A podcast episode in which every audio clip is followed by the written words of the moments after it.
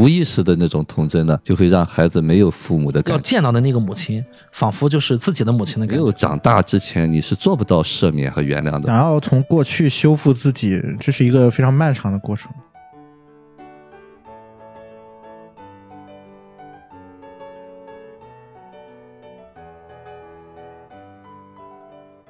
迷影圆桌派，大家好，我是夕阳。我是雨果，没有人是局外人。大家好，我是太平角 Chris。今天我们要聊一部即将在电影院，其实不算重映啊，也是第一次在中国内地公映的一部电影，嗯菊次郎的夏天》。这也是日本知名导演北野武在一九九九年创作的一部长片啊。嗯，这个片子应该算是非常经典的一部电影了。这也是北野武导演的电影第一次在中国公映，难得的机会，我们来聊一聊这部影片啊。因为这片子我觉得也是我们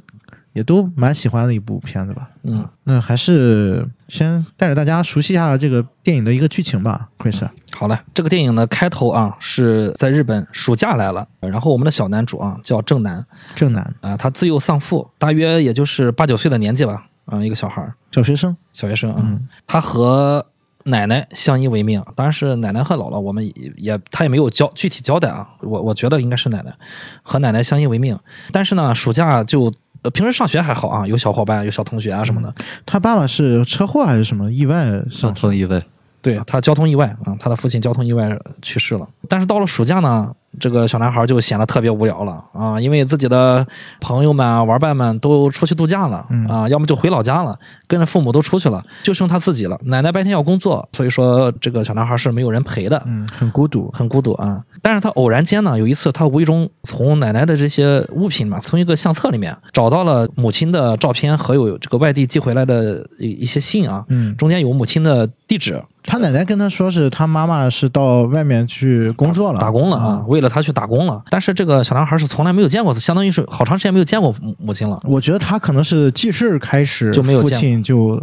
去世了，然后就去世了母亲就一直不在。就一直不在、啊，对他问嘛，他没有印象了。所以说小男孩是非常的思念自己的母亲。当发现了母亲的地址，他就决定自己一个人去寻找自己的母亲啊，应该是在爱知县的丰桥市啊，一个这样的地方从东京一路过去，啊。他打算自己去去找母亲，反正也挺远的。对，结果还没没出城啊，就被一帮坏小孩给拦住了啊，勒索小混混，小混混啊，勒索他钱啊什么的。他自己身上带了两千日元，好像是。啊，两千日元。这个时候，一个邻居阿姨就发现了啊，这个邻居阿姨和她奶奶是认识的，所以说，呃、老邻居了，对这个邻居阿姨就决定啊，帮助小男孩完成心愿。邻居阿姨安排了自己游手好闲的老公啊，一个大叔陪伴小男孩一起踏上了寻母之路。然后这个邻居阿姨还出了钱，啊、给了五万日五万日元啊，一笔费用给自己的老公，让他陪着小男孩一起去找妈妈。这老公看着就像个老混混啊，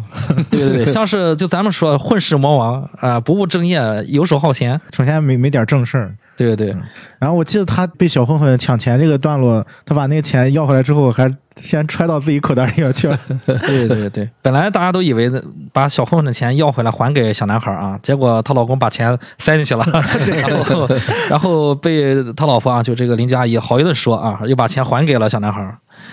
然后两个人就。要踏上这个寻母之路，结果在第一天并没有。第一天的时候，这个大叔就把老婆给的钱全都去赌，就输光了。去了一个那种赌赌自行车的一个一个地方，啊，一个就是自行车赛手啊，就和赌马一样。我觉得这种赌博好像可操作性特别大，呃，谁骑快谁骑慢不都自己说了算吗？对，当然了，就是中间啊也有一些很一些其他的事情，比如说发现小男孩的运气不错啊，要让小男孩去他就是说让他随便说两个数字嘛，就是一到十，直觉说出两个数字，哎，没想到真中了。就是一开始第一笔是挣到了一点钱的，对，好像也给小男孩买了一身衣服嘛，还挺高兴的。后面就一直让正南给他说这个数字，然后后面是一把都没中。嗯，最后相当于嗯把钱又输了。对，当然，中间又出了一些其他的事情，包括遇到一个变态佬，嗯啊，这个变态佬想在小公园里面猥亵这个小男孩郑南，然后被大叔制止了，大叔顺道也把他的皮夹子拿走了。对，跟 他解决小混混的方法差不多。啊，对，拿到了一笔不义之财啊！靠了这笔钱，当然还有一些其他的这个笑料百出的旅途上的故事。最后，终于带着郑南来到了自己的妈妈家。嗯，两个人无意中看到了郑南的母亲已经组建了新的家庭，在远处看到了，在远处看、嗯。没没有过去啊，嗯没有过去，正好碰到了嗯啊，对。然后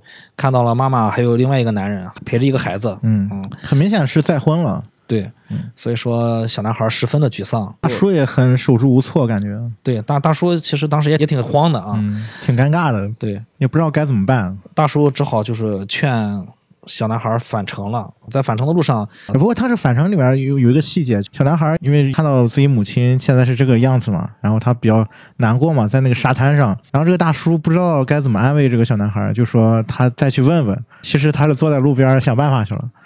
然后想了半天，突然就看到那个路边有一辆哈利摩托。他那摩托上面绑了一个挂链儿，然后是个那种小小天使的一个形状的。对，像一个风铃凤一样铃，一样，对，这个大叔就发挥了自己这种无赖霸道的 这个性格，就把小天使这个挂链儿从人家手里面夺过来了，相当于，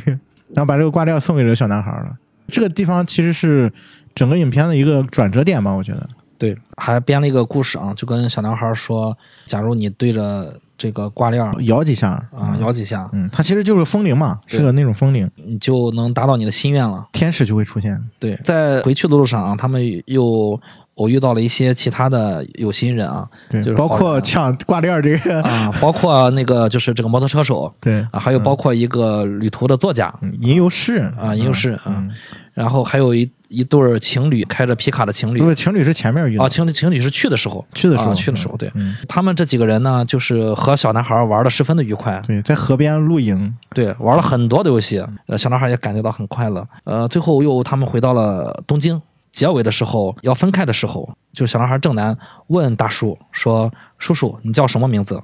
大叔回头说：“叫菊次郎了，他妈的，滚吧！”呃，电影就结束了。嗯，这其实也是电影埋的一个梗嘛，就一直没有交代菊次郎的夏天，对，菊次郎的夏天，菊次郎是谁？就一开始大家以为是这个小男孩儿，但其实也不是，因为一开始大大家就知道正南这小男孩叫正南嘛，但是导演一直没有明说，这条线一直埋在这儿，然后最后才给了一个 特别好玩的一一句台词作为结束啊。这个片子，哎呦，距今二十一年了，嗯，九九年上映，也是戛纳系的，对对戛纳提名了，然后在日本奥斯卡拿了最佳女配和最佳音乐。啊，女配是他老婆是吧？对，菊次郎的妻子是拿到了最佳女配。对，然后我们聊一聊吧，这个片子，我觉得这个电影是那种我每次看看到最后的时候，都会有一点很感动的那种，然后看完之后会觉得有比较畅快了，心里面有点舒服的感觉。我不知道你们当时看的时候是什么样的感觉，尤其是这次又重新再去看这部电影，刘老师，第一次看的时候有点印象，就像刚才翔说的，很舒服。就是我们可能很多那大人正规正矩的哈，没有像这个小痞子这样带着小孩儿，结果 还很开心。其实本质上这是一个公路片，对对对公路片。呃，这次再看的话，还有很多的细节的东西注意到了啊。再看的话，他可能还有很温情的地方。北野武也是很用心的一个导演吧。嗯，Chris 呢？这个电影中间有几次还是比较让我感动的，看完之后我觉得还挺爽的，啊、也没有觉得什么惆怅，没有，就是到结尾的时候感觉挺爽的。嗯，呃有没有你特别喜欢的情节？这里面有就是我刚才去 在说剧情的最后一句啊，单独其实本来按照正序来说，应该提早跟大家说，呃，男主其实相当于是北野武嘛，北野武自编自导自演，好像还是自己剪的。男主就是菊次郎，但是我特别喜欢最后这个结尾，这个结尾我觉得是导演一个小心思吧，用的比较巧。嗯这个台词你第一次看电这部电影的时候，你一定是印象非常深刻的啊，因为整部电影没有出现“菊次郎”这三个字啊，首尾呼应，开头有“菊次郎的夏天”的字幕片名，结尾有菊次郎说：“叔叔，你叫什么名字？我是菊次郎啊。”跟小男孩说：“他妈的，滚吧！”当然他是他是有点那种戏谑的啊啊八嘎路，啊，对对对对啊对。其实这这也是他口头禅。对，当这句话出现的时候，你会印象很深刻。然后你再看的时候，你才明白啊，为什么？因为他当然一会儿我们要还要细说的啊，就是他最后才会有自己的本名，最后他的本名才才会出现。大家可以想想这其中的原因。然后呢，第二句就是他妈，他妈就是这个人 这个人物的标签啊，这个人就是这样的一个人对，啊，就是他还是他。还是这部电影里面大概得出现几十次八嘎路。啊，对，几十次这个他说的这个他妈的，但是呢，他说了这么多口头禅啊，这个他妈的，大家可以想，就是他以前经历过什么，嗯他为什么会变成这样的一个人？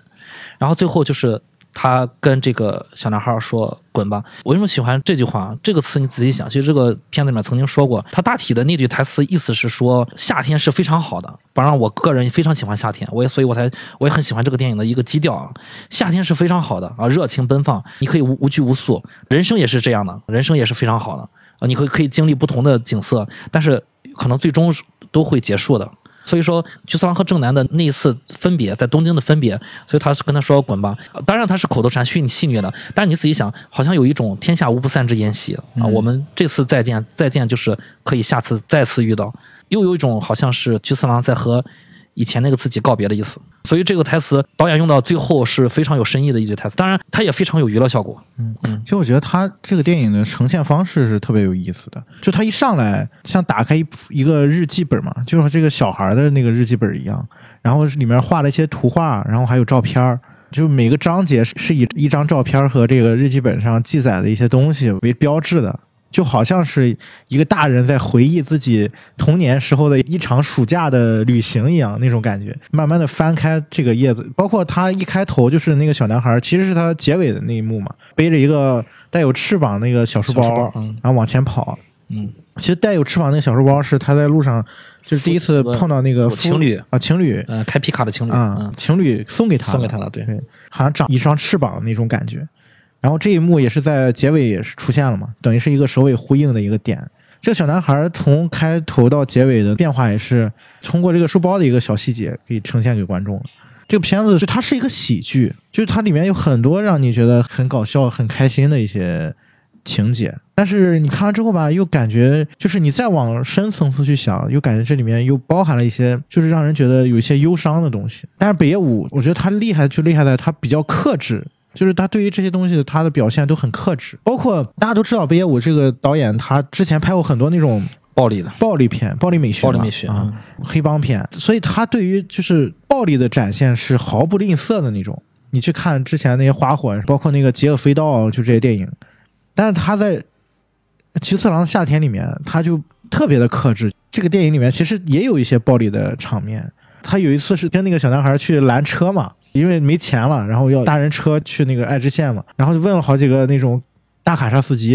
然后卡车司机说：“我还要工作，我拉不了你们。”对，去城的时候，对，去的城的时候，然后他就生气嘛，他坐上小情侣的车之后，他就拿那石头把人卡车那个玻璃给打碎了。后来卡车司机是追上他了嘛，两个人就打了一架。要是换到平常，可能这种暴力场面，对于北野武这种导演，他可能就会拍的很露骨、很直白。至少要给一镜，意思意思。对 对，但是你看这个电影的时候，他就刻意给了一个特别远的一个景别，呃，而且是一个幽幽默搞笑处理。对，然后这两个人就好像在那种表演一样对啊，就是这样的处理方法，在这个电影当中也有很多。其实我觉得一方面是，我觉得是他的那种童心的一种呈现，结合之前我说它里面有就是日记本的那种细节嘛，很像是童心未泯的一个大孩子。然后他去写了这么一个故事，另外一方面，我觉得也是他就是性格当中比较柔和的那一面吧。就是他希望是让这个故事看起来更童话一点，更明亮一些。毕竟夏天嘛，不像是他之前的很多偏暴力美学那种电影，你会感觉好像挺寒冷的，像冬天一样的那种感觉。嗯其实我觉得从另外一个角度啊，这也说得通，就是为什么北野武他能拍这个，也能拍暴力美学。刚才去成的情侣皮卡打斗戏那段，当然没有打斗。如果大大家看过，大家会发现那段戏，当菊次郎和呃卡拉斯基在远处打的时候，那个视角像是一个人坐在一个草地上啊，坐在远处啊，至少他站在草地或者坐在草地，是一个俯瞰的画面里面其实是没有那对情侣和小男孩正男的，也许他可能是小男孩的一个视角，我们。引申啊，往远处想想，也许这是北野武小时候他看到的一个成年人的世界，这样就比较说得通了。小时候他也可能也看到过成年人打斗世界啊，所以说他后来拍暴力美学，可能对这个也比较有有心得。对，嗯，当然他也能拍出来小时候他自己看到的那部分。嗯嗯，我觉得这方面拍比较细腻的情感，就比较克制，或者说用一种更客观的一种角度去呈现这个故事，也算是他个人还蛮成熟的一种技法吧。你包括之前我们聊过那个《那年夏天宁静的海》啊，那个电影也是更克制，里面台词都特别少。哎，尤老师，你看这个电影的时候有没有就是你特别喜欢的情节？第一遍就印象比较深的就是拿芋头叶子的那一段儿，把它扎在头上，啊，呃，就是可能只有孩子才会想到的这些方式吧。呃，我也很喜欢北野武这个演员啊，就是他拍的童真的东西那么质朴吧。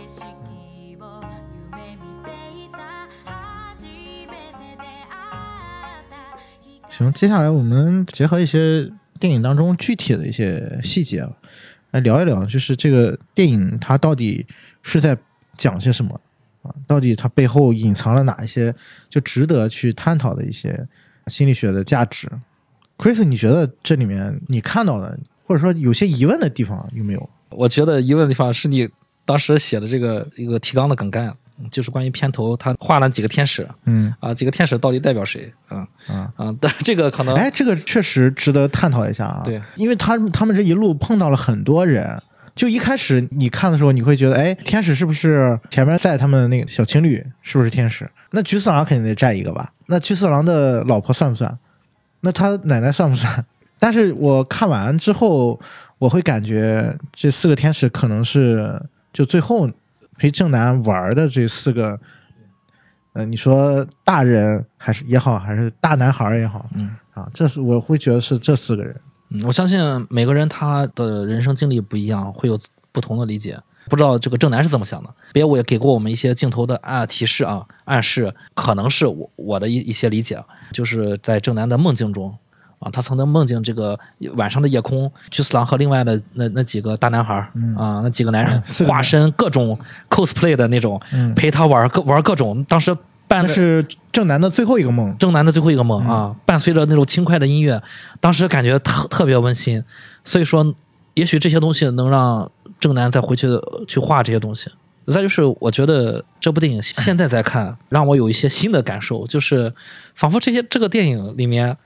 让我看到了信条的感觉。菊次郎他在遇到正南之后，他仿佛又倒回去了，看到了自己的童年的某一部分。我有一点是跟你有同感的，我也是觉得，我哪一个时刻我觉得就是有一点信条的感觉。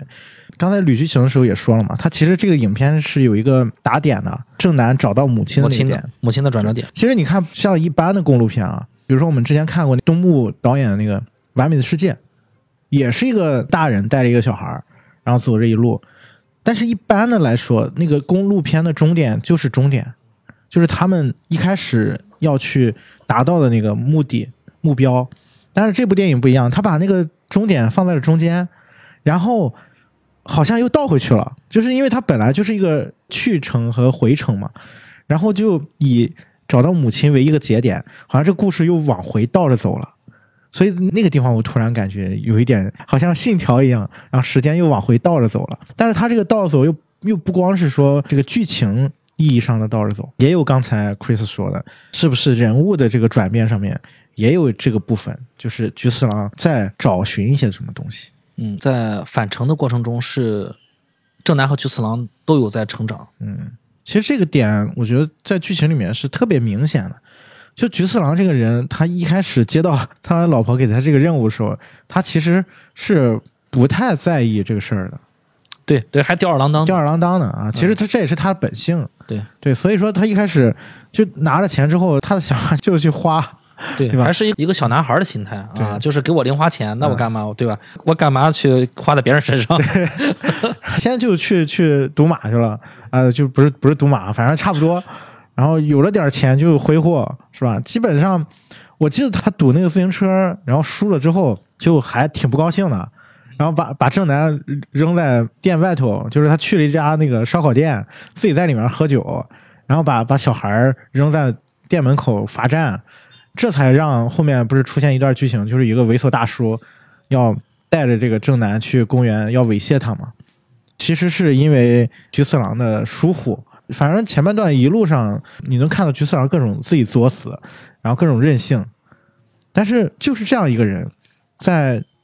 发现正南的母亲已经改嫁之后，哎，但你反而感觉他的那种反应不太像之前的那个，就前半段剧情里面反映出这个人物的那个感觉了。如果按照他之前那个脾性，好像他应该就是是是不是上去质问一下啊，或者上去说一下，我把你儿子带了，你是不是要给我钱，让让我赶紧回家什么的？你就发现他在那个时候，好像他跟正南产生了某种很奇妙的化学反应，或者说在那一时刻，你就感觉这个人又缩小了一样，又变小了，变成一个小孩的感觉。然后他也是那种不知所措啊，不知道该怎么办。嗯，对。其实，在去的路上，我觉得有一个小剧情是很重要的。那天晚上赌输了嘛，他把气撒在孩子身上，撒在正南身上，他自己去吃晚饭，去吃烤肉，去喝酒啊，在那个小烧烤店把正南放在门口。嗯啊，这作为我们一个成年人，这是肯定是不可不可能做不可能做这种事情的、啊。对，但是菊次郎就做得出来，放在门口，结果小孩在外面被一个猥琐大叔给拐走了，拐到小公园去猥亵。菊次郎吃完饭出来之后，去追这个呃小男孩，追到小公园，还好就把他解救了。解救完之后呢，他们打了一辆车，应该是对啊，他有钱了嘛，啊抢了一辆，那抢了那个钱包嘛，有他也。他有钱了啊，他抢了那个猥琐男的这个钱包，有钱了就打辆车，当然那个车也很贵啊，在大家知道在日本打打出租车有多贵。他坐在后排座椅上的时候，正男他哭了，啊，他哭了很非常伤心，因为你想想这种猥亵事件虽然就是还没有完全发生啊，当时是他这个剧情交代的是应该还没有完全发生，及及时制止了，但是可把孩子吓坏了。这算是一个童年的阴影。啊，这应该算是他一个比较大的一个伤害了啊嗯，比较害怕。哭了呢，这个小孩的哭可能对菊次郎来说还是来的很突然啊，他突然意识到吓坏这个小孩了，然后把他内心的那个柔软的部分，把菊次郎内心柔软部分给勾活了，他也就安慰这个小孩。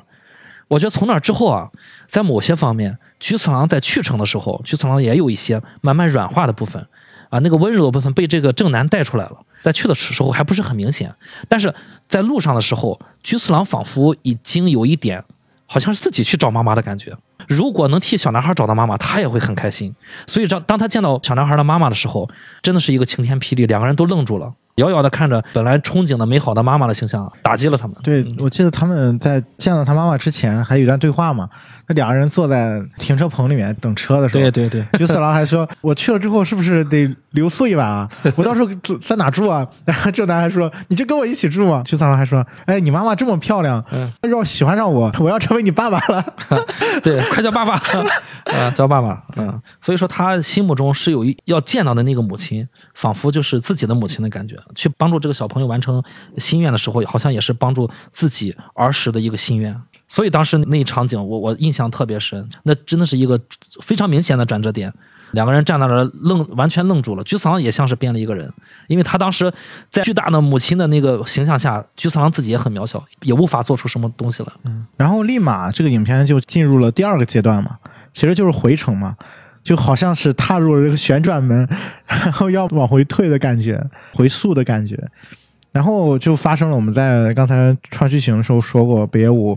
他饰演这个角色啊，因为不知道该怎么安慰这个小男孩，然后坐在马路上，然后看到了一辆哈雷摩托，上面绑着一个风铃，一个挂件儿是天使模样的。骑摩托车的其实也是最后陪正南玩的两个人，啊，一个胖子，一个光头。然后菊次郎威胁人家说：“你你得给我，不给我我把你车卸了。”对，我给你把引擎拆了。对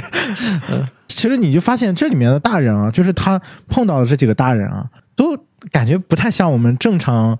意义上的那种大人的形象，都有点孩子气。就包括骑哈利摩托那那两个家伙，他第一次出现，就是你会觉得特别奇怪，你感觉他两个人长着一脸凶相，然后北野武一吓唬他们，他们就好像哎呀，好吧，就那种。尤其是回程的时候，那几个人更像是孩子的啊。其实你仔细想，去程的时候有几个人，其实好像有一种父母的感觉。嗯嗯嗯，其实我觉得这里面特别有意思的地方，还有就是什么，有两处吧，我觉得挺巧妙的一个设计。他们第一次搭车，那一对小情侣把他们拉到一个车站的时候，那个小情侣走的时候，镜头给了一个车轮的视角，嗯然后那个车轮视角就是我们是车轮的那个第一视角，镜头三百六十度旋转。然后还有一次是后面有一段剧情是北野武给了一个蜻蜓的特写，观众视角又变成了蜻蜓的那个第一视角。就蜻蜓大家知道有那个复眼嘛，就跟万花筒一样出现了好多个菊次郎跟正南。他两次的视角的转变，其实我觉得也是这个故事的两个面吧。就是就是前面和后面，他完全展现两种不同的社会状态和不同的视角。就前面那个地方的转变，你可能认为就是像我们刚才说，可能更偏成人一点，或者说是两个孩子，正南跟菊次郎两个孩子闯入了大人的世界，去呈现了这么一个故事。那后半段蜻蜓的眼睛那个地方，就好像是又回到了孩童的那个感觉啊。如果是这样的话，其实这个故事也是被分成了两面嘛，一个是成人的世界，一个是孩童般的世界。啊，包括其实我觉得这个片子特别有意思的一个地方是，其实我们一开始也没说，菊次郎夏天这个里面有个梗，就是菊次郎这个名字实际上就是北野武的父亲，他父亲就叫菊次郎，而且北野武他写过一本书，那个书就叫《菊次郎与与美纪》还是叫什么？就是呃后面是他母亲的名字。那个书就是很多那种散笔写的都是他的儿时的一些回忆什么的。书里面具体的我写的我忘了，但是我可以跟大家说一个，就是特别有代表性的，里面就写到他回忆起他父亲一个呃小的时候一个事情，就他父亲去旁边理发店剪头发，然后剪头发呢就老是去那家理发店剃胡须剪头发，然后突然有一次他父亲满脸流着血回来了。一边回来一边嚷嚷疼啊，就是骂嘛。八雅路他父亲也特别喜欢他妈的这个口头禅。然后回来之后，他妈就问他说：“你怎么回事？”然后他父亲说：“那个理发店就特别火嘛，但是里里面就是只有两个理发师，所以每天的生意都特别忙，所以就导致就是理发师比较疲惫嘛。”然后恰巧他父亲赶上了晚上那个时候，然后那个理发师就特别疲惫的时候，然后给他刮胡子的时候，就一不小心睡着了。你像一不小心睡着了，就一下子就刮破了嘛，然后就满脸是血。他母亲就问菊次郎，就问他爸爸说：“你在店里时候咋不说？你回家吆喝什么？”他爸爸菊次郎就说。哎，我觉得人家也不容易，而且人家跟我道歉了，就我就没说什么，就回来了。这是一个他那本书里面就记载了一个很小的一个细节，但是你会感觉你听这个故事，你发现其实真实当中的那个父亲的形象，好像跟电影当中的这个菊次郎好像有点像，都是那种表面上看起来好像凶神恶煞的，有点那种混混的感觉，但实际上他们都是内心可能都比较单纯、比较孩童的那种人。这是一个电影的一个梗吧，我觉得。从这个点上来讲，你也可以觉得北野武在创作这个电影的时候，其实是把他对于父亲的一些形象放到了这个主人公身上的。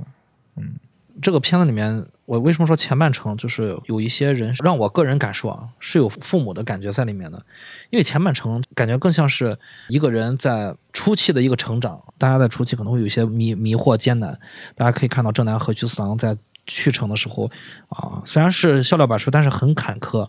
但是在路上的时候，他们会遇上一些帮助他们的人。嗯，这些帮助他他们的人，就像是我们现实生活中的我们的父母。他虽然可以帮助你，但是他只能帮助你一程。每次他们遇到帮助的时候，感觉那些人到达一个地方。接着就把他们放下了。放下之后，每次菊次郎都是骂骂咧咧的，说为什么不把我们送送过去？但是帮助他们的那些人，尤其是司机啊，大家可以注意司机，司机从来没有回应过菊次郎。这好像就是你在回想你在成长的过程中，有些事情你可能会怨父母，但是你仔细想来，没有办法，人生就是这样，父母也只是能陪伴你一程，呃，很多事情是需要自己走下去的。包括就是去城时候遇到一个酒店的前台大堂经理，把他们运到一个卡车的集散点，那个也特别有意思。他们住那个豪华酒店就没钱了嘛，然后那个经理本来是给他们叫了辆出租车，徐次郎说我没钱了，你拉我呗。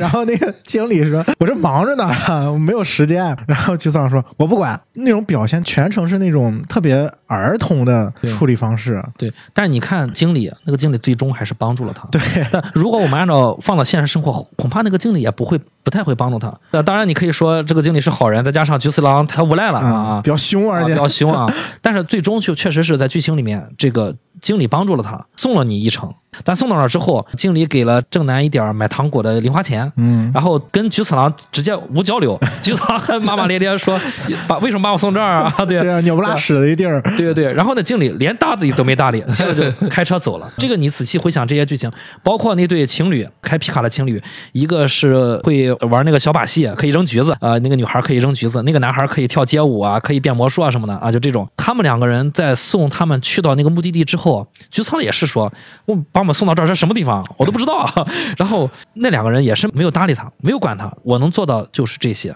剩下的就是你们要面对的问题。人生没有能有谁保护到你到终点的那那个人。你要变成我们，你必须要去经历这些事情。包括我再说一下皮卡这段戏，在中后段这段戏的中后段有一个全景，就是他们很快乐的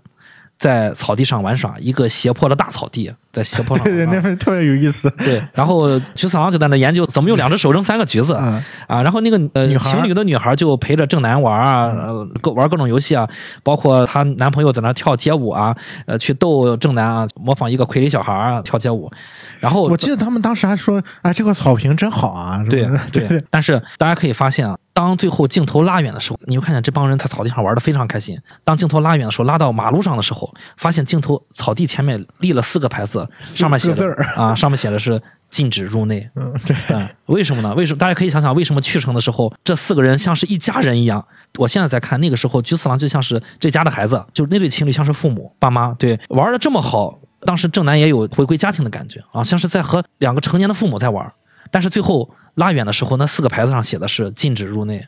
啊，所以我我觉得这是导演非常厉害的地方。包括这对情侣送给了正南的那个书包是有翅膀的，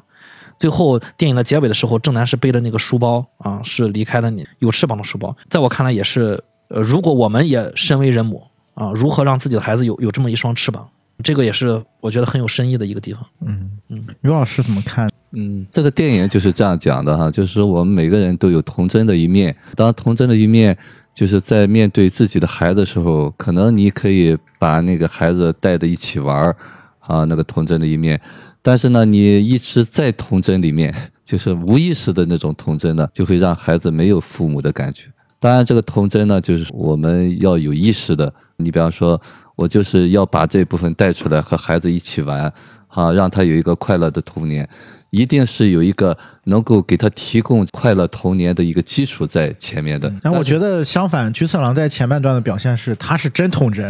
对，他也是无意识的，对，对。呃，这现实他一直当中都是。对，现实当中，其实他在这个电影当中，这所有的路上遇到的这些人，实际上都是有童真的一面，包括刚才说的那两个凶神恶煞的那两个人。其实呢，现实当中我们遇到的，比方说小混混或地痞流氓，实际上内心呢都是非常非常幼稚的吧。他会用一种极端的方式、权力的方式，所以就不太恰当的比喻吧，说会咬人的狼不露齿。嗯啊，就是那种真正有力量的人，他不会用这种极端的方式，呃，蛮横的方式，很流氓的方式。就是他们这种人呢，就是非常原始的那种防御机制吧。包括菊次郎，他小的让人感觉可爱，嗯，就跟刚才 Chris 说的，没有搭理他的，就觉得这个人有点二，咱说的有点二，有点二，哎，对。有，点愣，对，他 还不如正南。对他二的吧，叫人没法和他讲究哈，就是说他不是那种用心眼儿的那种，我们那个俗语叫二愣子，对他那种傻不愣登的吧，你你还觉得很可笑，所以人没有功夫和他去讲理。对，这这就是我觉得成年人找到了和菊次郎呃相处的模式，约那些不成熟的就和他打起来了，对约那些成熟的就是我不搭理你，哎，菊次郎也没办法。对，对，但是呢，这种人呢，他有很纯的一面啊对啊很可爱的一面。他内。心是特别柔软和善良，对就是纯净，对。其实很纯净。其实，呃，这个电影我刚才在这这不放着嘛，我在看那一段，就是宾馆的经理，经理。是和正南有个交流的。啊他说原来他不是你爸爸，啊，原来你他不是你爸爸，对，一看也不像。对，他看到一个大男孩还来承担这个小孩去找妈妈。啊他所以他最后对最后给那个正南零花钱，然后菊次郎还那个意思，这是我的钱。那意思，他应该白住这个酒店啊，这就叫我们内在的那部分小孩就觉得你就应该呃养我，你就应该送我，他没有完全那种为自己负责的那种。你已经到了社会上，你还有这种想法，然后我们就觉得他二了嘛。对。啊、但是这个二的天真，他并不用欺骗的手段，对。哎、他是用的理直气壮的那种，所以说这个电影这一点就是他很有力量。其实这两个年轻的夫妇也是很纯真的一面。这个电影实际上呢就在讲啊，就是刚才包括你们说就这个公路片儿你刚才在讲的时候，我也在想，就我们就好像回溯这个童年一样，去的时候哦，就好像又经历了一遍，回来的时候呢，就把它捋了一遍，捋了一遍呢，真真正正回到了最终那个菊次郎也长大了，正南也长大了。然后呢，正南最后也是比较开心的，从一开始郁郁寡欢的那种感觉。其实这个电影，我个人感觉就是一个成长电影。后呢，每一个人在里面都看到了，包括最后四个人在那做游戏。呃，我们每个人内在都有这一部分的需要。说实的话，我我突然感觉菊次郎这个角色跟阿甘有点像啊，对也也有点那种愣愣的，嗯，但是他们两个又不太一样。就阿甘给人感觉还是很有能量的，我觉得差别可能就在于阿甘有一个很好的母亲。对，这个电影其实很有意思的一点，导演在第一段这个剧情台词就告诉了 观众，如果你想从心理学解读这个电影，我已经告诉你了，他们三个还三个人的身上，包括正南，包括菊次郎，包括菊次郎的老婆啊，就是那个林佳怡三个人的身上母亲都出了问题。对对他，他们第一次遇到正南的时候，菊次郎就问他老婆嘛，说这个男孩怎么回事儿？然后他老婆说，哎，这是我的一个邻居，然后他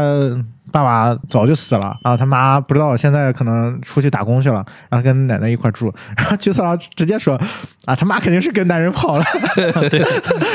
然后他老婆直接说，你以为所有人都跟你妈一样吗？那意思就是他妈妈也也是当年就是直接抛弃他的母亲应该也是嗯、也是抛弃了。对，然后接下来那句话特别有意思，就菊次郎又反驳他老婆说：“你妈改嫁了三次，你怎么不说 对对，我我我这次再看，因为我是为了准备节目嘛，啊，我很震撼，一上来导演交代的超级清楚，对啊，也超级搞笑，很简洁啊很简洁对对，第一段剧情就说的很清楚了。如果你想从稍微深一点的角度，他已经把这些事情说清说清楚了，你就是啊，然后后面是有道理的，对吧？也能说得通的，嗯，就是我们长不大都是有创伤的。对对对对，嗯？”他老婆这个角色我也觉得挺有意思的，就我个人感觉，他老婆是充当了一个母亲的那个那个形象。你看他在前半段呈现的时候，你看他老婆就那么几场戏就得了女配最佳女配是吧？就是他就很形象的表现出一个，就是他在他们两个相处完全不像是夫妻那种，对，是吧？像带孩子，对，像带一个大孩儿，一个大男孩儿，捣蛋的孩子。对，嗯而且他老婆还要管着别的孩子，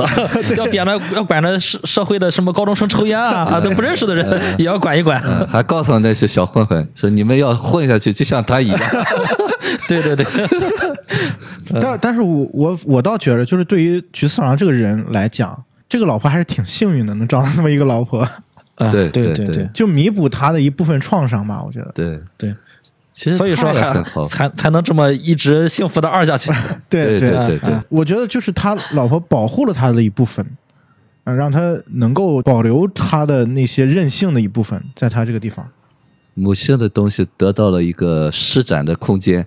同时呢，他也回报了给他的一些东西，天真的这种小男孩的这种个性啊，其实也给他老婆一个滋养。嗯嗯嗯，当然，他最终还是就像刚才 Chris 说的，一对小情侣带着两个孩子在草坪上玩的那个一家人的感觉的时候，最终拉回来的镜头是禁止入内。我觉得那一幕，我当时看的时候，我当时也在想啊，那就这就结束了，你还是要自己踏上这条路，不能一直待在这个城堡里面。对，那那只是旅途上的一个风景啊对，那只是甚至你可以说那只是你的一个想象。幻想，幻想，当然这是艺术呈现给我们，是否发生我都作为一个观众啊，我理性说都不一定发生过啊。那那你你不能在那儿停留，因为他毕竟不不是你的父母，他也不是你的停在这儿的一个理由。我要永远停在这儿，我陪伴了我父母，我就一直玩那三个橘子，不是这样的。对从这个角度来讲的话，这个影片从正南遇到母亲这个转折点开始，其实菊次郎的转变就特别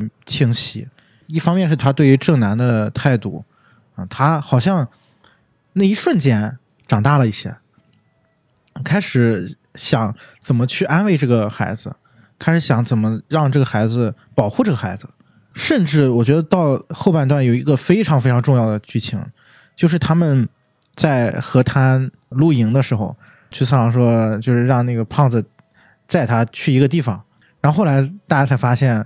是去了他母亲的他母亲的养老院，但是他没有见他母亲，他只是远远的看着他母亲。然后你看到那一刻，导演给了一个特别清楚的一个镜头，是一个半身的一个特写，照在那个菊次郎的身前。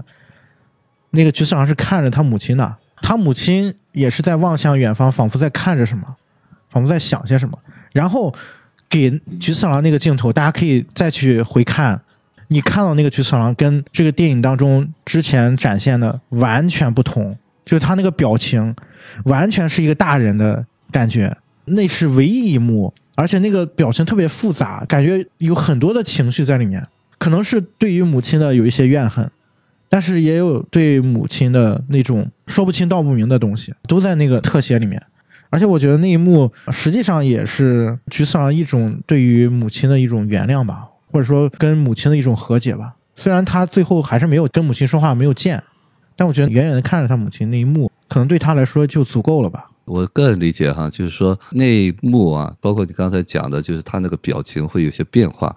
啊，就是我们内在那部分，当下的那一部分，成人的一部分呢，瞬间就出来了。当出来的时候呢，那个我们长大了是不需要母亲照顾的了，所以那一刻呢，就是我们所谓的和解。就我们之所以不和解、不原谅、有怨气，实际上我们就还待在那个很小的状态。所以说，有时候，比方说，我们经常说，当你不原谅的时候，实际上你就被那个不原谅所困着。现实当中呢，可能大多数人。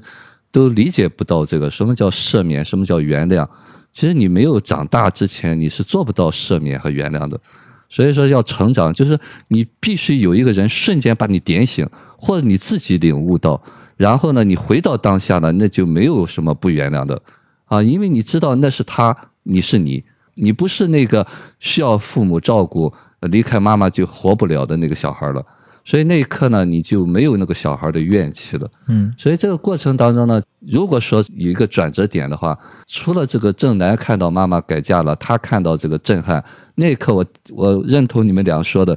就是他也是被吓到了，也是不知所措，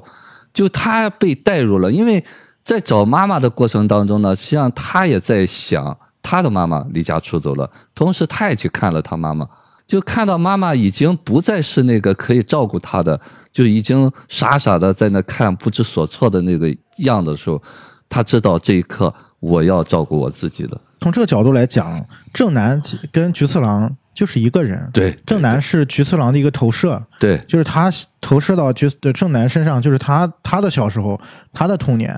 我觉得从这个点上，一开始这个故事就是一个硬币的正反两面，就是一个人的两面。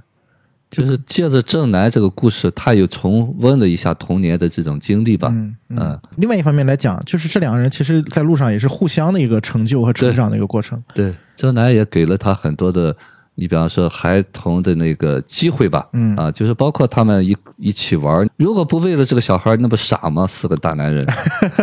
啊，但是呢，我们就借这么个理由，实际上我们现实当中，就像我之前说漫威那些电影一样，就是成人需要一个童话，只是一个合理化吧？为什么我们不能名正言顺的满足自己呢？对，嗯嗯，就联想起北野武他本身的那个经历，其实也挺像的。就他小时候，他父亲就我刚才说那个细节，他父亲也是那种吊儿郎当的，就不太那啥的一个一个父亲，而且他父亲还酗酒，反正小时候也是不太幸福吧。然后他妈妈是那种控制性的，有点像是他这个老婆，对《菊次郎》里面这个老婆，有点这种感觉。我觉得可能是他把父母的一些形象也带进去了吧，也在这里面。所以我觉得他的童年是不太快乐的。就是有一些缺失的，就包括他跟他母亲一直是对抗的那种，就是因为他母亲一直想控制他啊，包括让他上大学，结果他上了一年就辍学了，因为他后面不是当了那个漫才演员，就是相当于是说相声嘛，然后也有点出名了之后开始赚一些钱嘛，然后他妈就开始问他要钱，然后这其实是一个特别著名的梗，他妈妈每年都会问他要钱，他妈老是说你赚这么多钱。你得养我，就是问他要很多钱，直到他妈妈死，在那个葬礼上，然后他姐姐，因为他家是四个孩子嘛，然后他姐姐跟跟他说，就是他妈妈给他留了一一个信封，他打开那个信封之后，发现是一封信，然后还有个存折，然后他妈妈问他要的那钱，所有的钱都在那个存折上面，然后他妈妈就说，我知道你这个混小子肯定就给你多少钱你就花出去了，攒不下钱，对，所以这些钱都是留给你的，等我死那天我就给你，然后就是这是一个特别著名的一个故事，就。他在参加葬礼之前，他妈妈葬礼之前，他还在想，因为他是一个喜剧演员嘛，他想怎么让这个葬礼变得快乐起来。看到他妈妈留给他的这个信和存折之后，然后痛哭流涕。我觉得可能在那一时刻，这个孩童才跟自己的父母有一个这种和解的那个状态。大人也是不完美的嘛。其实我觉得这也是这个电影当中的另外一层的意思在这里面啊。每个人这个生活里面，父母都有自己的问题，但是你是不是要通过这个父母来 惩罚你自己？这些东西可能是北野武带有现实层面他他的一些经历的一些一些投射在里面了。刚才说的这个东西，他说妈妈，就你是看他那个自传里边写的哈，呃，其实这件事情就是发生在我们家里面啊啊，因为我家人也是我，我姐就是那会儿赚很多钱，每次回去我妈都要钱要钱，他就后来就说是你就知道要钱，对，其实因为我在家我知道嘛，嗯。他都会给他添点零头，再给他存起来。就是总是担心有一天他可能没有那么好的生意时候，我想到了可能所有的母亲吧，总是她内在是牵挂着儿女的，可能但是呢，我们现实当中呢看不到这个东西的时候，就是看到你控制我的一面。对，嗯最主要就是，如果你你依然是想法不改变的话，你即便知道了其中的真相，你依然是会带着偏见。就最主要我，我现在觉得，不管别人怎么想的，别人怎么做的，最主要是你你怎么想。当你的想法有有一些成长的时候啊，当你的那些观念有一些成长的时候，其他的就迎刃而解。嗯，当然，我觉得想要从过去修复自己，这是一个非常漫长的过程啊。包括这个电影当中展现的，菊次郎也不是说我跟正南走了这么一趟，我就没事儿了，然 后我也跟我的母亲和解了。其实不是，就是他看完母亲之后，我记得后面那个剧情也是。他自己坐在那个马路边上坐了很长时间，这个东西它本身越是伤害深的那种伤口，需要痊愈的时间越长。就是你哪怕是你有意识了、有觉醒了，这个也不是一朝一夕可以去磨合过来的，能够抚平的一些东西。对，两个母亲菊次郎都没有上前，他都无法上前，可能需要时间，或者说你从另外一个角度上说，呃，当他。迈过去这个坎的时候，其实也就真的不需要上向前了。当然那个时候他应该是还是需要一些时间的。对，其实我觉得就是家庭对于他的影响，你看这里面表现的，就明面上的是他的那些处理人情世故啊，就是那种孩孩童般的那种脾性。其实我觉得它里面还有很多细节是展现了什么。你们还记得，就是他有一幕是他在他老婆带着正南在咖啡馆里面，然后他在那旁边在那看，有两个店员在那跳那个踢踏舞。菊次郎就看了一会儿，说：“你们干嘛呢？这么吵，很艳嫌的样子嘛。”然后人家说：“我在跳踢踏舞，你不知道那谁谁谁吗？”然后菊次郎：“我不知道，你别跳了。”但是后面有一幕，他在公路上自己在那跳踢踏舞，包括后面有一个情节是扔橘子啊，对，那对情侣，那女孩在那扔那个橘子，然后他就一副有什么了不起的，然后后面自己偷偷在那学。然后后面还有一幕是他们去住那个酒店，正南问他，就是他们在游泳池玩嘛。正南问他你会游泳吗？然后菊次郎说游泳什么难的，我我肯定会。实际上他不会，然后跳进水里面就差点溺水嘛。包括后面他们四个人在河滩玩的时候，有一幕是菊次郎在做梦，梦见自己在那游泳。我觉得这些细节其实展现他在酒店的桌子上还游过，对对对，练习练习过，穿着游泳短裤，光着身子在酒店的桌子上，很奇怪的在在练习。对，其实很明显，他对这些事情是他是喜欢的，他是想要去尝试，他是想要去做的，但是他又不能好像不能在外人面前展现他这种。其实我觉得这些戏就特别能够说明，就是菊次郎他的这种性格里面带有的那种不配感。羞耻的感觉，尤其是我第一次看他那个踢踏舞的时候，就特别特别明显。就一开始他还还凶人家，说你你们跳些什么东西？对，那两个特别吵，说了两个应该是踢踏舞界比较有名的人，对啊，应该在日本比较有名的，甚至是啊。菊次郎回应说：“我应该知道他俩吗？干我什么事儿？” 其实就应了我们那句，就是他越没有，他就越想知道，越想问啊。对啊，对，他既渴望这个这个东西，他又觉得自己不配得到这些。我觉得这个是从深层次，就是家庭对于这个孩子的一种影响。就从他小的时候，可能就是他的家里面的人，就是对他是这样一种控制，或者说是一种打压的一种教育方式啊，让他成为了这样一种呃性格。于老师看的时候也是。其实你说的这一点是非常恰当哈，就是说现实当中呢，就是我们的父母啊，他自己没有力量，他自己就像孩子一样，当孩子做不好的时候，他就会笑话。学员经常会说，当做不好，他不是鼓励你，他笑话你，看你这么笨，让这个孩子呢就觉得哦，我是笨的，所谓的羞耻感。那这个羞耻感并不代表他不想学这东西，所以大的人好多人就是说他想要又不敢去表达，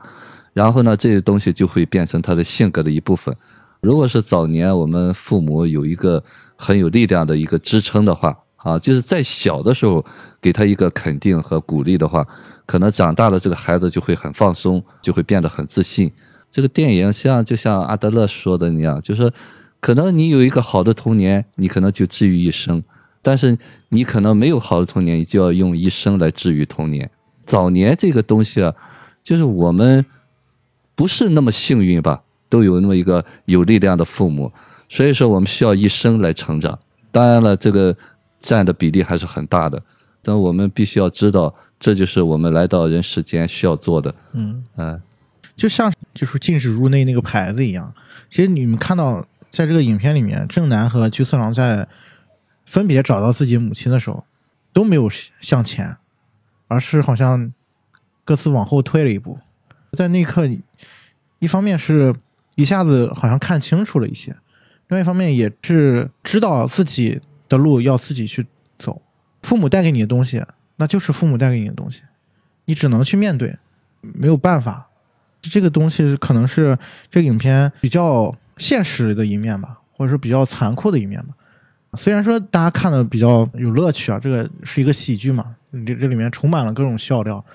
但实际上你抛开这个喜剧的外壳，你会发现这这几个人，正南也好，菊次郎也好，包括他遇到了啊路上的这些人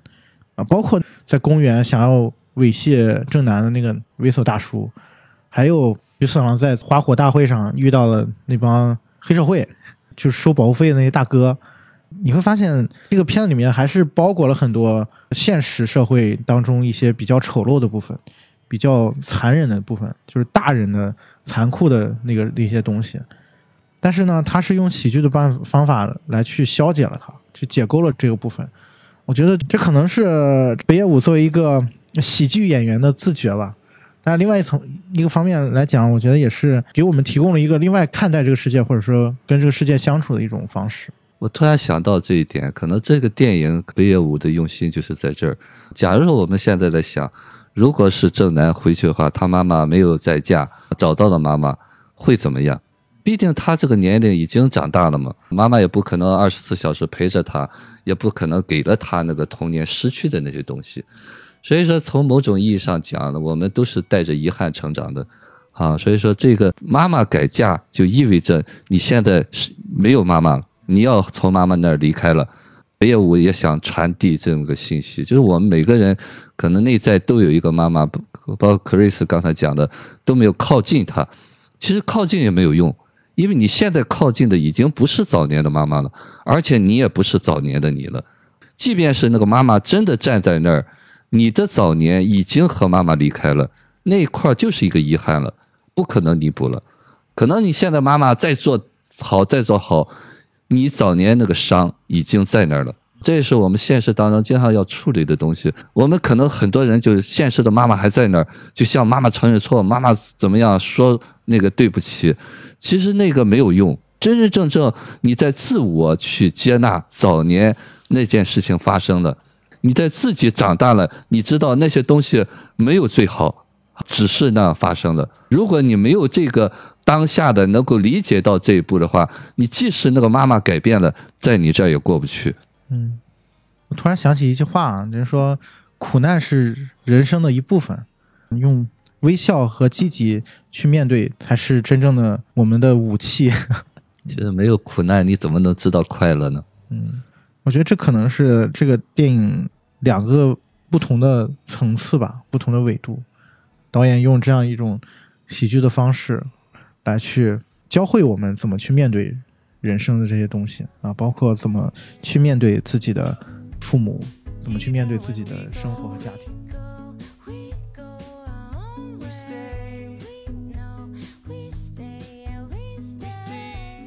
哎，这是哎，这是哪一段？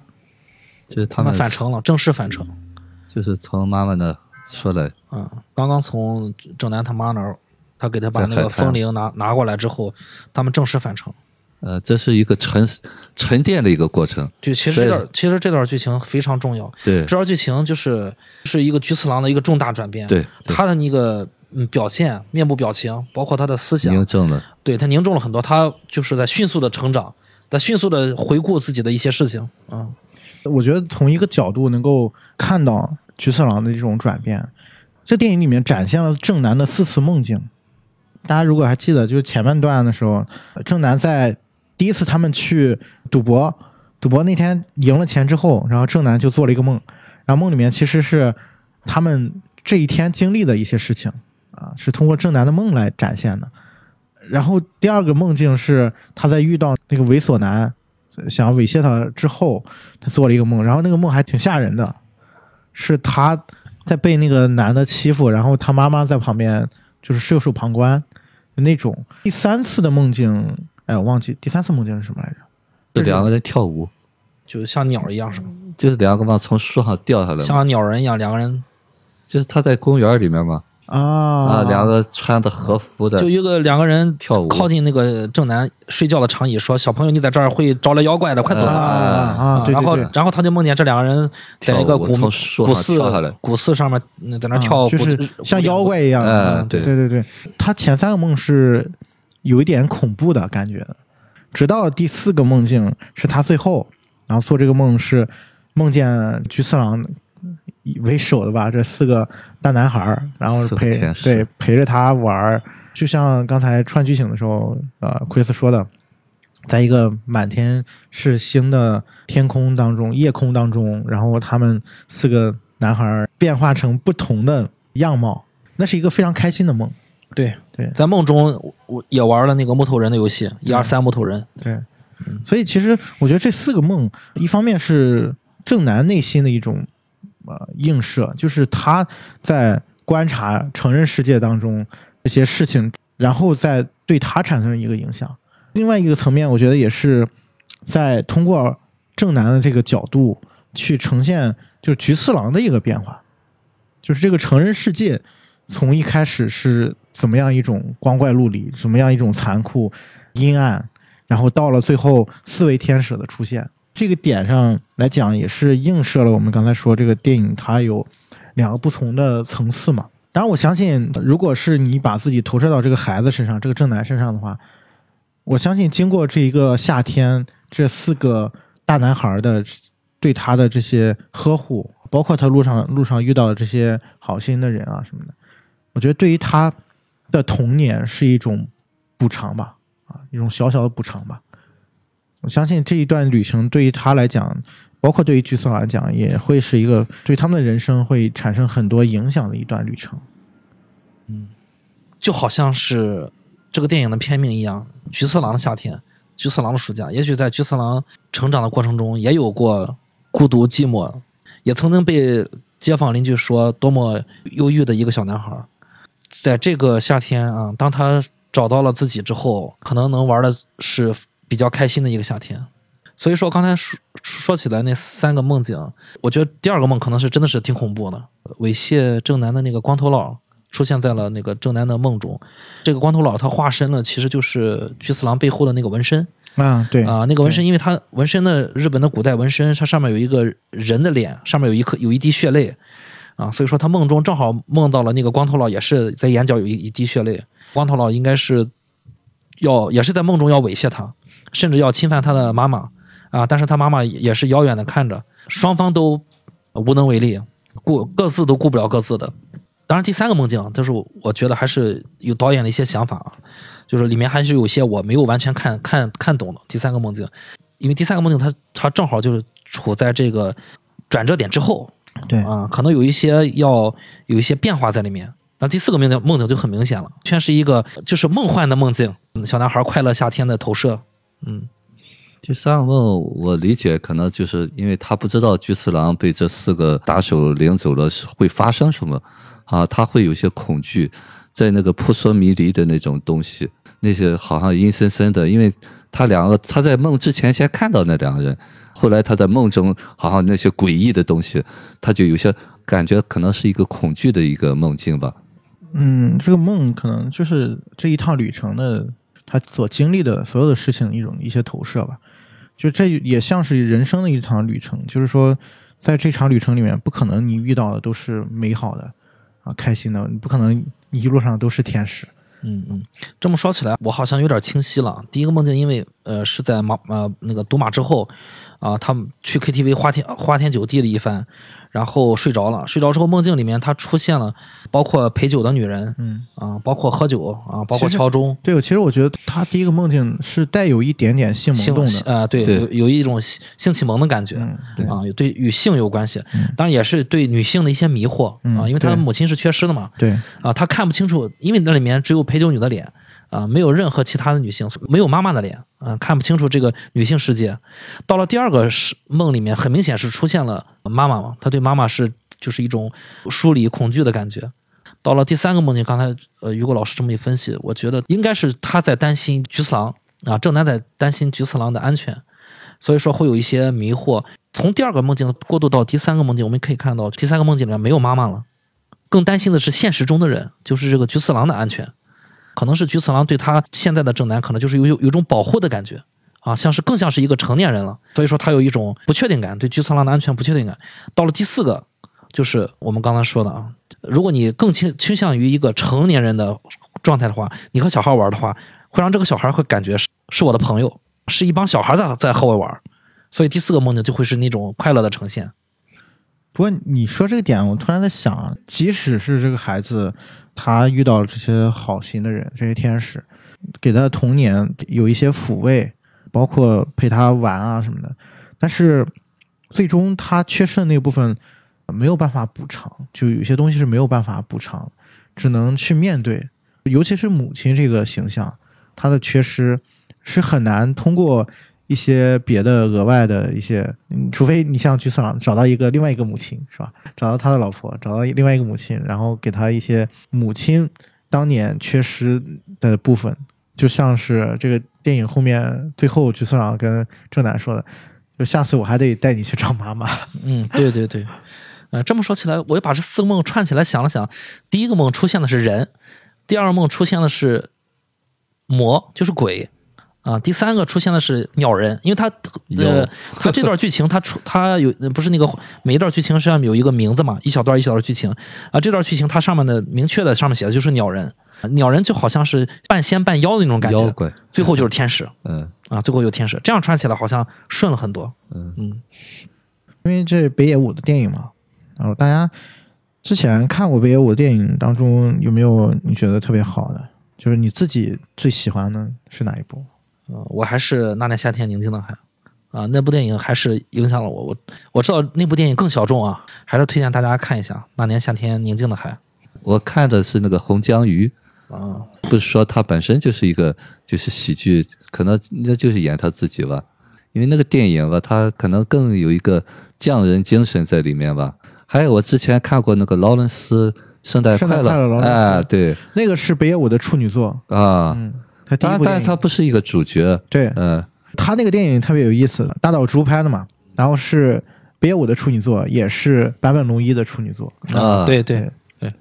也是大卫鲍伊的大卫鲍伊的啊，大卫鲍伊，对我当时是因为看大卫鲍伊这个什么电影，然后呢搜到了那个电影，然后后来北野武被大家认可嘛，他最被认可就是黑泽明，黑泽明当当年是特别认可他。黑泽明死的时候还给他写了一封信，就是意思是说日本电影还有你存在，里面还有个梗嘛。北野武第一次去见黑泽明的时候，第一次见大师嘛，偶像嘛，然后有点紧张，就是想就是夸一夸黑泽，就是拍拍马屁嘛。然后一见黑泽明，北野武就说：“黑泽老师特别喜欢你的《四三四郎》里面那段剧情，怎么怎么。”然后黑泽明笑笑说：“ 那不是我拍的。”这可能是他自己说的啊。我觉得喜剧演员很多就一半谎话一半真话吧。我觉得他真的是那种就从底层上来的人，他有自己切身的体会，所以他对于生活当中苦难是有切身的感受的。所以我觉得他才能够去用自己的喜剧的这个天赋去解构这个部分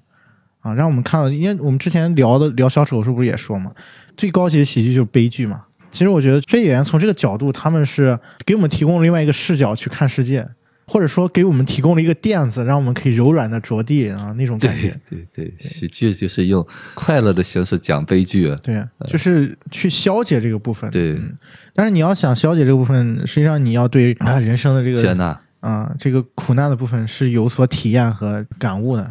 我我还有一个剧情，就是我印象比较深的是让我最感动的一个点，就是当菊次郎被人打了之后，正南想了想，他真的是好好想了想，作为一个八九岁的小男孩，做出了一个举动，就是我来照顾你，因为之前一直是奶奶照顾他，虽然他有有勇气离家出走去找母亲，但是实际上他没走出去，还没走出去钱就没了啊！那刻他是完全的一个站出来，如果当我能照顾我自己，我也可以照顾你。那我能照顾你的话，我相信未来正南也能照顾自己，所以才才会有一个天使的梦。刚才电视上正在播《去送上夏天》，出现那个蜻蜓那段细节，就他们几个人开着车要到河边去，然后突然导演给了个蜻蜓一个特写，然后呢又给了一个 POV，就是蜻蜓的第一视角，然后看到无数个这个面包车，好像是万花筒一样的感觉。其实我觉得这个镜头，刚才我们恰巧聊到这个事情，就好像是导演在告诉我们，就看世界可以有不同的角度，有不同的面貌，不同的色彩。就在一个蜻蜓的复眼上面出现了无数个面包车，对吧？有可能你想看到的苦难的部分也有，想看到快乐的部分也有。就换个角度看世界，说不定这世界就会不一样。嗯，当你看到的东西传到你的。大脑中的时候，你会产生一种想法，但你也可以产生多种想法。但实际上说说句实话，那还是那那辆面包车。所以，我们倒推这个事情，那个面包车不随你的想法去改变，那为什么我们会有这一种想法，对吧？你也可以尝试有别的想法。嗯，或者说，就像是我们回到儿童时期，拿一个万花筒在看、观察外面的世界一样，其实可以从一个童话的角度，像。于老师说的，其实大人也需要有一个童话啊，需要一个可以去玩耍的一个空间。师傅。刚才你们在说的这个哈，我想到是这样哈，就是说，为什么我们会看到这个东西会不同的感受哈？其实这个不同的感受呢，就是我们已经就我经常说，你先处在了那个位置上，当你回到了那个小孩苦难的那个童年的时候呢，你会把所有的东西都。解读成苦难的东西，就是我像戴有色眼镜看一样，你会看到那些最让你心酸的，你会对这个人给你的东西有更多的期待，然后呢，你才会有更多的失落感。这就是我们这个视角的问题。所以现实当中呢，我们可能劝人的都说：“哎，你想开点儿。”不是这样的，就是他处在那个很弱的时候，你告诉他想开是没有用的。就我们说共情嘛。你必须站在他那个边上，你和他一起感受到那个难过，但是你也相信他也会从那个视角里面出来。当他站起来的时候，他回到成人世界的时候，他可能就像那个万花筒一样，他就会看到好的一面。我们现实当中是理解不了的，经常我们会说垃圾人，就是他老是到哪都是负性情绪，实际上呢，他就是处在那个早年到处都是磨难。到处都是被压抑的那种感觉，他回到那个东西呢，他就会把现实所有的素材都变成那种场景。所以说，正常人你只能远离他，不然的话你就被他拽进去了。但我们内心都有这一部分，可能你说说着就被他把情绪带进去了。所以现实当中，我们的听友，如果你身边有这样的人，你没有办法去救他，你只能暂时离开他，等待他自己出来。不然的话，这些人会把你的情绪全带进去，在那个内在小孩的那个状态。对对对，嗯，就我们所以说成长以后呢，知道自己进入到那个状态的时候，能够去自我和解。就像我说的，你去满足小孩，你可以去，比方看个电影啊，找朋友开心啊，甚至骂骂大街啊，把那些情绪释放出来。但是前提是你知道你的情绪点在哪。对，其实这个片子里面还有一个细节想要补充一下，就是他最后在河边玩的时候，吟游诗人讲了一个故事嘛，就跟那个小男孩说：“你知道北斗七星吗？啊，知道为什么叫北斗七星吗？”他讲了一个传说故事嘛，说是在一个村子，村子呢就是连年大旱，然后就没有水喝。村子里面有一家人，这个小女孩是一个小女孩，跟她母亲一块住，好像是，然后她母亲好像是得了重病。然后这个这个小女孩呢，就要去很远的地方去打水，然后给这个母亲喝，就是喝干净的水嘛。她就拿了一个斗继续接水，然后接到水之后呢，走到半路遇到了一个就要渴死的一一只野狗，一只流浪狗。然后这个小女孩呢，就分了一半水给小狗，然后就把这个小狗给救了。然后回到家呢，就发现哎，这个水又满了，然后自己那个斗也变成了一个银色的斗，就是银就变成了一个银子做的斗。啊，好像是大概就是这么个故事啊，就是电影当中呈现的。他当时那个情节是，他说完这个故事之后，然后镜头一下就移到了呃菊次郎，他就包括那个骑机车的那两个。可能这个情节对于这个影片来讲，一个一方面是在暗示这些善良的人，这些天使；另外一方面，其实我觉得也是在跟观众说话吧。呃，你是不是可以对这个世界保持一些善意，或者怎么样？啊，这个细节还挺有意思的。反正我当时看的时候，这让我想起来，就是说。呃，我们基督教讲的，就是上帝为我们的丰丰满满的预备的，啊，所以你不用担心。嗯嗯，关于这个影片还有什么想说的吗？其实菊次郎也是有呃一些潜移默化的变化的，呃，尤其是在小男孩哭了之后啊，被猥亵了哭了之后，比如说在彩票。输了之后，他是让菊次郎在呃，他是让正南在饭店外面不给他饭吃的，嗯，饿了肚子，嗯，但是在去城的时候见到母亲之前了，他有一段剧情是遇到了在车站遇到一个人。菊次郎去偷换了人家的便当盒，啊，确实是一一包吃的，呃，拿了这些吃的呢，就给了正南吃，啊，当然他自己还是留了一小一小点啊，当然他跟正南说说都啊都给你，你都吃了吧，呃，没事我不饿，这个情节也是展现了。那个时候菊次郎还是小比较小孩的啊，不过你要想留着自己吃，你可以。跟正南直说没有关系啊，但是他已经学会有些软化的东西出来，温呃温柔东西出来，要照顾正南了。包括那个点，正南有一句话，我觉得说的也是那个那个部分剧情特别重要的，就是他们一直想办法就是要拦车嘛，然后菊次郎一直说把正南画的惨一点，假装受伤了，然后假装自己是个盲人，然后后面又扎人的那个轮胎。他们搭上车之后，正南跟菊次郎说一句话说。其实你想搭车，你就直接问不就好了吗？对对，那个就是本来是应该由父母交给菊次郎的啊，最后没想到从一个小孩嘴里面说出来，绕了一大圈子啊，就是曾经被拆穿过，曾经被车撞过，最后发现直说就可以。呃，你只要直说，就好像我们刚才说的，你只要把水分过去一半，你付出你的信任。对方给你的就是很简单的，你装了一个瞎子，对方第一反应就是，哎，这个地方出现一个瞎子就好奇怪，对方就是有很多疑问在里面啊。对你直说恐怕没那么难，嗯，他没有力量，没有力量直说，嗯。嗯，对他还是有不配感啊，羞愧，就是觉得我小的时候没有这样得到过这个部分，所以说那个小孩是一生下来就有那种，就像正南那样。我想什么就说什么。后来大人教给了我说，我想什么不能说什么。在我们成长以后，我依然可以选择我想说什么就说什么。之前有有过那么一段剧情，就是有那个钱夹子之后啊，他们想打出租车，出租车司机开着表去卫生间了 啊，然后他当时他不会开车，菊次郎不会开车，他愣是把车开冒烟了，开冒烟了啊，就 肯定是手刹没了，没拉我估计啊，然后手刹没松就就开走了啊，你可以跟人好好说嘛，对吧？有什么有什么问题说，你比如说贵了或者怎么样的，那是正常的交流的方式，结果他非要用这种方式强行的把车开走，所以最后的结果可想而知，到了一个荒芜的地方。车废了，然后又靠步行走，啊，对，其实他前面呢，就是就呈现的是菊次郎，就是一个孩童般的处理问题的方式，包括跟人打交道方式，也都是孩童般的那种，嗯。但是后来我们看到，一次一次的越越来越趋近于一个比较正常，呃，当然是正南给带出来的啊，甚至正南也在教给他一些道理。最后你看，他遇上了一些好人啊，大堂经理搭车，情侣皮卡搭车。呃，其实情侣还不是往那个方向走，好像是对啊，特意啊不是，人家不顺路还送你一程。嗯，最后包括了遇到了一个吟游诗人啊，开着一个小面包，像一个床车也也是带他们走。当你慢慢的接纳自己，你接纳了同时，其实你就是放开自己，你会发现会有人靠近你，你就顺风顺水。你对别人不信任，别人一样不会信任你啊。嗯，当然，其实还是挺难的，打开这扇门是挺难的。对，其实现实当中呢，我们恐惧是什么？基于之前的经验，我有时候经常说，那些事情会不会重复呢？有这种几率，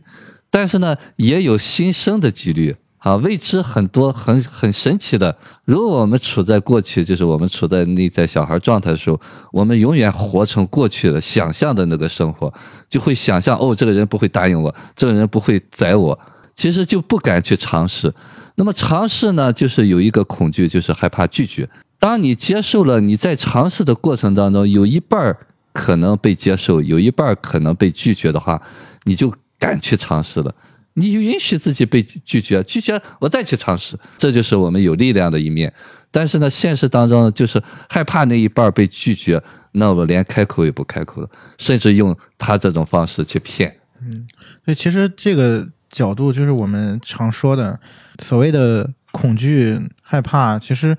来源于你过去的经验对你的束缚，也来源于对未来的这个结果的这种焦虑，并没有出于当下的这个环境。对，其实这他的也是重复早年。对，嗯，最后再说一个地方，就是刚才克里斯不也说了嘛，这片子最后这个菊次郎才说我叫菊次郎，到那个时刻他才算是好像自己某一部分完整了，嗯，对吧？就通过这一趟旅程，但是呢，导演又用了一种特别戏谑的方式，就是菊次郎他妈的滚蛋，表明他的那部分就是纯洁的或者说单纯的那些东西啊，善良的那个部分还在。我觉得这个是很有意思的一个地方。有一些很直接的东西，嗯，看一个评论上说的，就是他有采访他一句话，就是他说过这个电影，呃，用菊次郎就是对他父亲的一个抚慰吧，啊，就像祭奠，对对对。这个片子出现了父亲的形象，也有母亲的形象。菊次郎这个角色本身也带有父亲的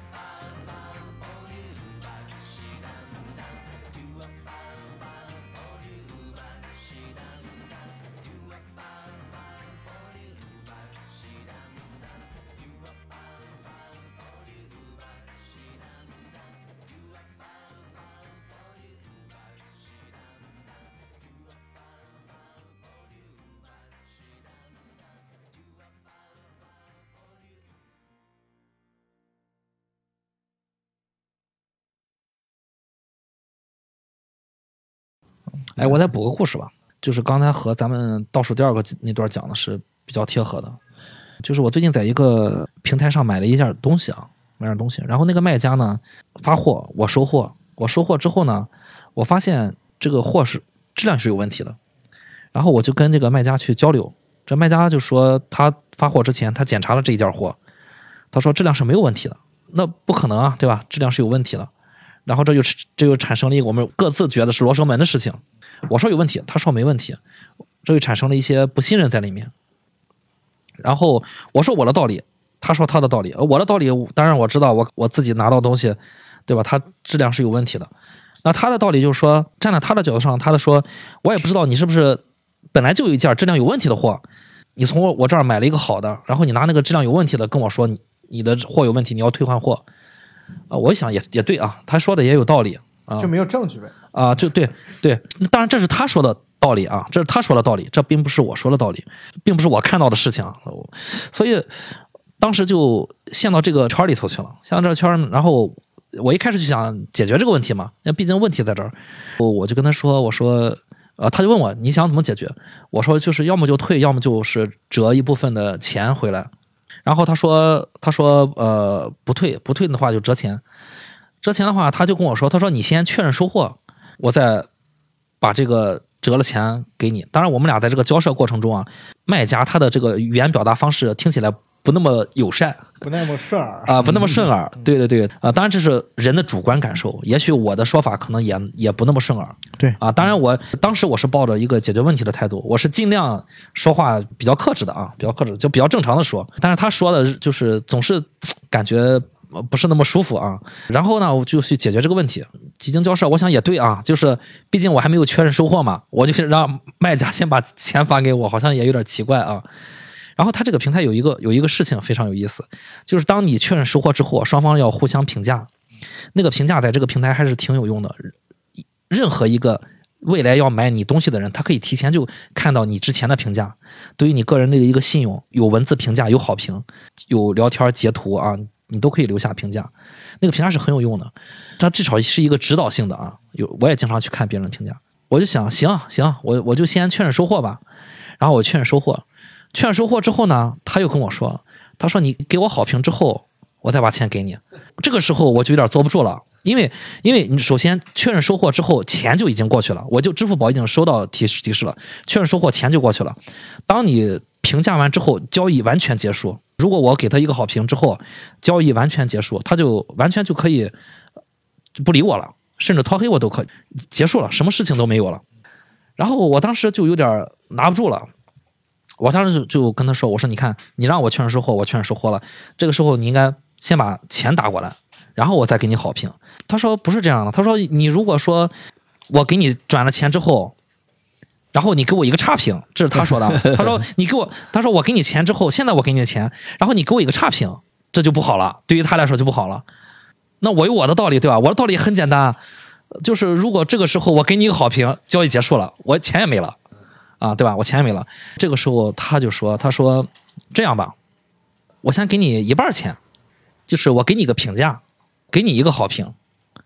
然后他就接着就打给我一半钱，然后给我一个好评。但他有一个问题，你知道吧？当时我我是看不他给你一个好评，啊，就我们可以互互评啊啊。当时他就给我给我一个评，就是卖家也可以拍评价啊买家，因为这是公平的嘛，买卖双方。看不到他给我们好评？我的我说的他是得全部打完之后才能看见。啊，然后呢，他就给我一个评价，但是当时那时刻我不知道他给我什么评价，我是看不见那个评价的。就是得双方评完了才能双方评完了之后才能互相看，所以那个时候我心里面也打鼓，他要是给我一个差评，所以说我也不知道他给我什么评价啊。不过他确实打了一半的钱给我，但是这个人说话他是有问题的，你知道，他总是说话很冲，你知道吧？啊，然后他就说，他说你看是吧？我也给你一个评价了，当然这个评价当时在我主观来看，这个评价和有没有都没什么用，没什么用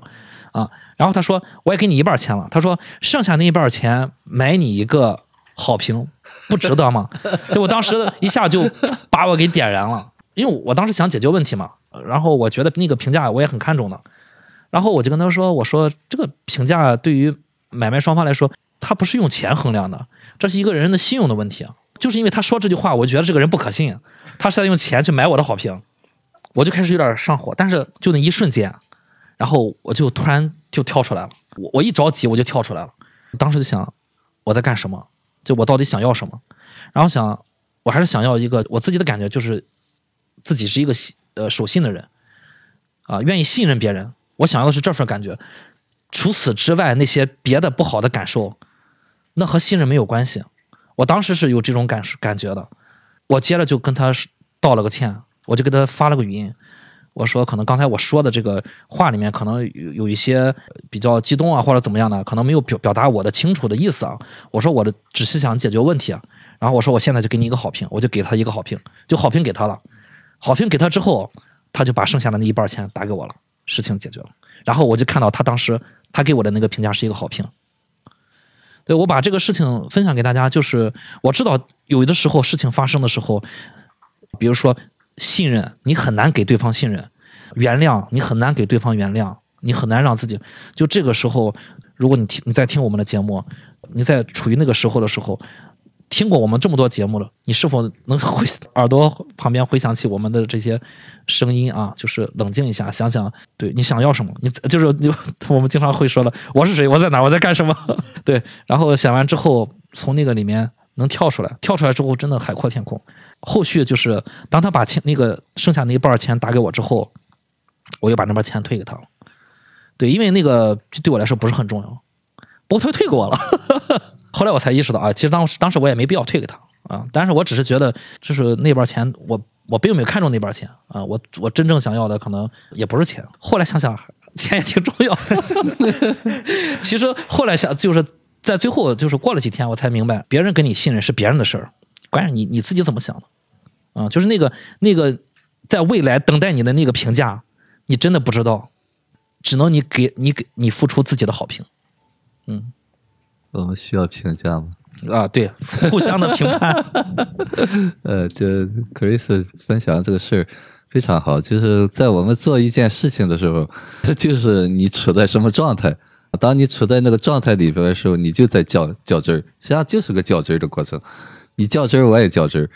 就跟你说那个钱重要吗？就你处在另外一个状态的时候，这个钱不重要了。但是你处在那个重要的时候，你就要重要。所以说，我们知道全身而退就行了。就是我们有时候重要或者较真儿的时候也没有什么问题。但是现实当中呢，有时候我们重要重要就把自己重要进去了，待在里面。Chris 可能那一刻他突然出来了，这一个就是我们需要有这么一个觉醒的一个过程。所以我们在里头待的时间越短，我们越自在。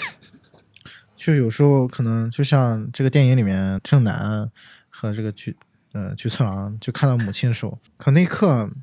我们需要是往回退一步 啊，就是你可能你你在你退退出来，然后再看这个事情，就可能就有些被情绪所迷惑的部分，才能看得更清楚一点了。嗯，当你有有那个觉醒，有有那一下的时候，你会发现满马路都是车，你都可以来。但你没有的时候，你就和你和那全世界不知道有几十亿辆车、几十亿个司机，你和那其中几十亿分之一的人就对上了。对，你就和他在那打圈子，对，我觉得菊次郎你就去拿石头去砸人的货车的玻璃。对，菊次郎一方面是我需要车，你的确得拉我；另外一方面是觉得凭什么我被拉？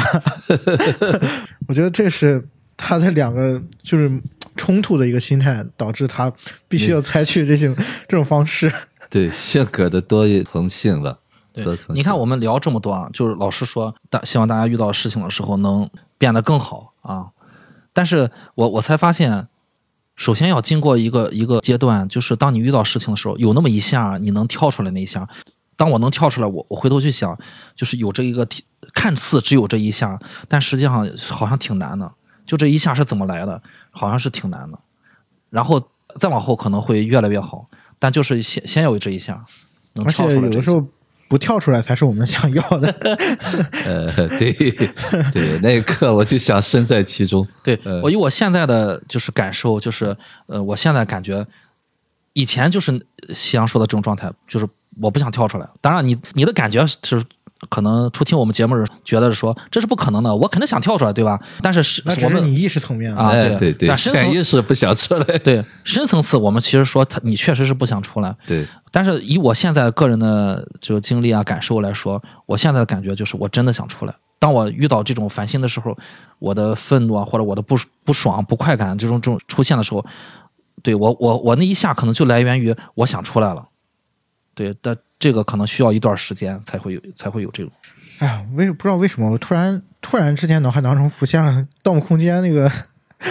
最后那个谁，就是被植入想法的那个人，就那个他儿子叫什么我忘了。然后我就在想，你想要的是什么，对吧？你植入那个想法是不是你的？看似不是你的，但是他最终的结果是儿子跟父亲和解了。那你想要的是什么？就像我们刚才说的，你说潜意识层面，我就是想要跟父亲对抗到死的那种情绪和体验。但是你跳出来再去看这个事情，最终的那个和解会让你活得更快乐一点吗？所以，那到底是是你的想法还是不是你的想法？这重要吗？现实当中，但是呢，我们可能就是叫一念之间吧，一念之间。刚才 Chris 说的很漫长嘛，其实我我经常在说，就我们平时听节目好，或者自己成长也好，实际上呢，先练习这个后知后觉，就是过后啊，我们再来去解读为什么当时会冲动啊。我经常会说心魔嘛啊，就那个小孩冲出来的时候，就我们说冲动是魔鬼，就那一刻带的张力太大了。小时候那个情绪，你可能现现实当中呢，我们会不理解为什么这个人发这么大的火，你不理解。但是呢，你要如果你回到他那个早年，父母对他的那种感觉，甚至我这样说，那小孩可能如果他有刀，他有力量，他会捅死父母。当时他的那个愤怒张力一定是很大的。但是呢，我们可能一旦回到那个状态的时候，就是那种冲动性，所以我们没有办法阻止他。所以我们是不是能够过后去看，一次一次看的时候，他呢再出来的时候，就像克里斯讲的。能够慢慢变成了当知当觉，再到了更高的境界，就是先知先觉了。就那个萌芽一出来，一有闪动，你就知道哦，我要演戏了。但是我们离那个太远了，我们能够当知当觉，能够做到后知后觉就可。后知后觉，你下次再冲动那个劲儿就不会那么大，持续时间也不会那么长了。其实我们现在做的所有的这些，包括我们做节目，就是让你先知道。你有一个内在的心魔也好，小孩也好，你有一个创伤，然后呢，你接受你有这一部分，剩下的东西呢，你才能够真真正正说了算，才不会说你想什么，你怎么做的不是那一个东西。对，嗯，好，我们今天就，哦，这是那个那年夏天宁静的海。好了去看，朋友们，他妈了，下吧。